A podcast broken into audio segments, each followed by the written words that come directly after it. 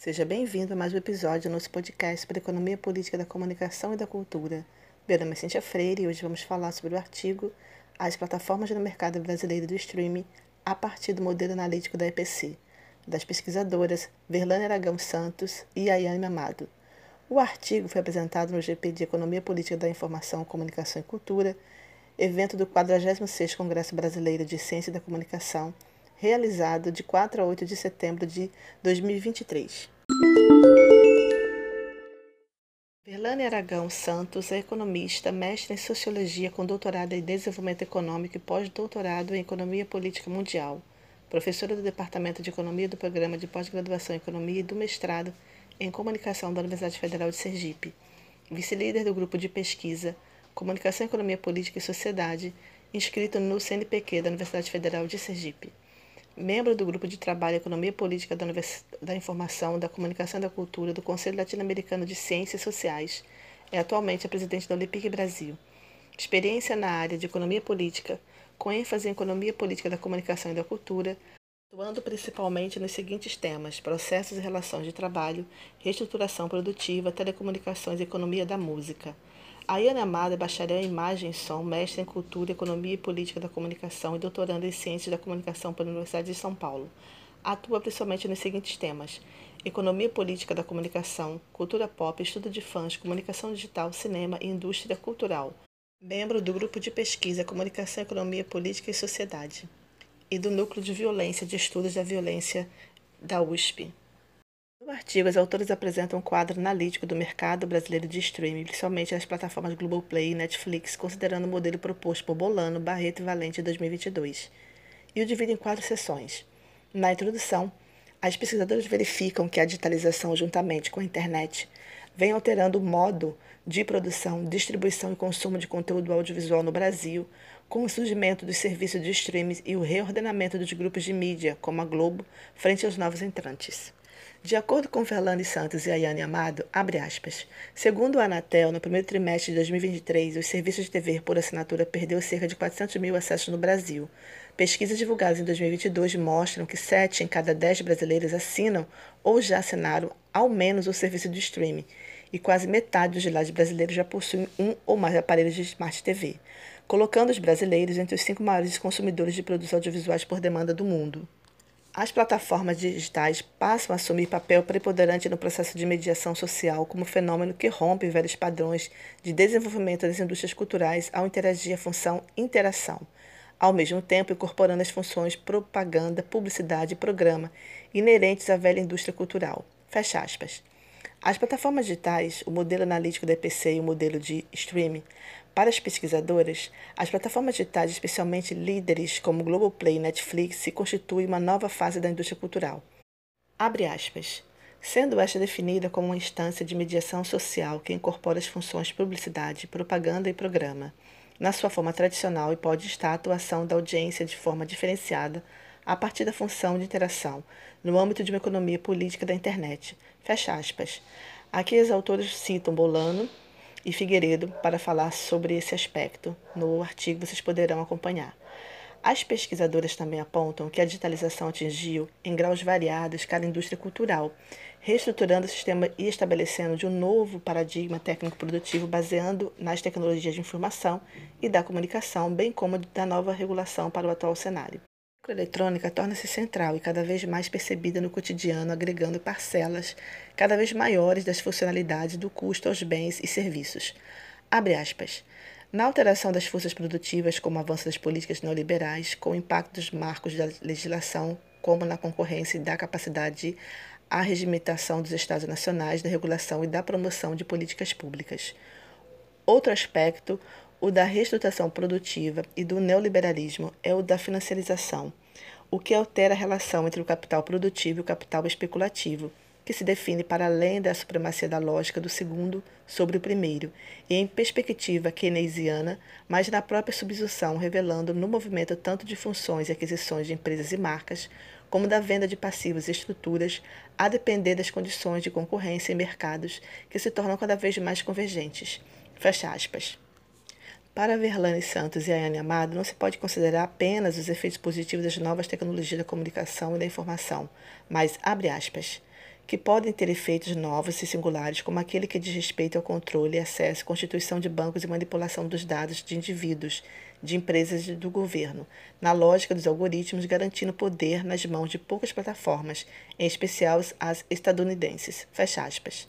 As autoras apresentam o conceito de Bolano, Barreto e Valente de plataformas digitais que o ouvinte poderá ter melhor compreensão durante a leitura do artigo. Abre aspas. No caso das plataformas de streaming, estas se colocam também como agenciadoras da produção de conteúdo, incorporando a função programa. Na atuação em mercados locais, estas empresas buscam as parcerias e aquisições de produtos audiovisuais nacionais, não obstante a maior parte dos catálogos disponíveis correspondem a conteúdos cultural de características do país de origem da plataforma. Aqui temos dois elementos de análise apontados pela EPC referentes à função programa, referida acima a partir da qual as plataformas operam práticas culturais, arregimentando a atividade de produção com a mobilização de recursos, em especial o trabalho cultural, representado por diretores, roteiristas, atores, entre outros, que exerce de fato a mediação simbólica que permite à indústria cultural atrair público baseada em identificação e reconhecimento. Derivado disso, a atuação em mercados locais por empresas transnacionais demanda a identificação no plano da concorrência das empresas locais de trajetória exitosa, ou seja, que foram capazes de constituir historicamente padrões estéticos, técnicos estéticos, resultando em oferta de produção cultural com sucesso de audiência e atravessaram a hegemonia da televisão aberta e que podem se projetar com devido investimento privado ou subsidiado, dentro de uma estratégia ampliada de transição para os sistemas digitais. Fecha aspas. A seguir, as autoras apresentam a descrição dos serviços de streaming para o audiovisual a partir do modelo de análise para o audiovisual proposto por Bolano, com as contribuições de Bolano, Barreto e Valente, Costa e Paulino, que se encontram no artigo, onde, abre aspas, fica evidente a transversalidade do espectro das plataformas alcançados entre outros temas o pagamento de direitos de propriedade intelectual, o que tem sido alvo de conflitos de interesses em relação aos criadores de conteúdo, e a garantia de infraestrutura de qualidade, o que tende a variar a depender das condições históricas de construção e manutenção das redes de telecomunicações, que foram o centro do processo de liberação, desregulamentação e, em alguns casos, como o Brasil, de privatização no contexto da transição tecnológica para o paradigma digital, ainda durante as décadas de 80 e 90 do século XX. Fecha aspas. Na figura Modelo de Análise de Nova Estrutura de Mediação Social, o ouvinte encontrará o esqueleto básico do modelo e toda a explicação sobre o processo. Tópico: Globoplay Netflix, a loja das plataformas sobre as lentes da EPC. As autoras verificam que, abre aspas, o serviço de streaming audiovisual chegou ao Brasil através da Netflix em setembro de 2011, em São Paulo. O fundador e diretor-geral Reed Racing informou que escolheu o Brasil como um dos primeiros mercados, porque é um país com uma economia que cresce muito. Além da paixão que os brasileiros têm por vídeos, quando testamos o serviço, não havia nenhum outro lugar como o Brasil com tamanha paixão por vídeo. Dez anos depois, em 2021, éramos o segundo país em consumo de streaming no mundo, com a Netflix sendo a preferida na maioria dos brasileiros. Fecha aspas. Verlane Santos e Ayami Amado mapearam oito plataformas que oferecem o serviço de streaming do Brasil. Abre aspas. Parte significativa dos dados que constituem esse mapeamento não são oficiais, uma vez que a política de não divulgação de informações pertinentes, como o número de audiência e de assinantes, se tornou padrão no mercado de streaming. A não transparência impossibilita uma avaliação precisa do setor, inclusive a respeito da elaboração das regulamentações para essa mídia, e vem sendo contestada, ainda sem sucesso, por governos, pesquisadores, usuários e até mesmo profissionais que trabalham nas obras presentes nos catálogos. Diante destes obstáculos, os dados que compõem nosso estudo são estimativos, adquiridos através de empresas privadas de pesquisa de audiência e os noticiários jornalísticos se observa uma divergência nas preferências globais e nacionais.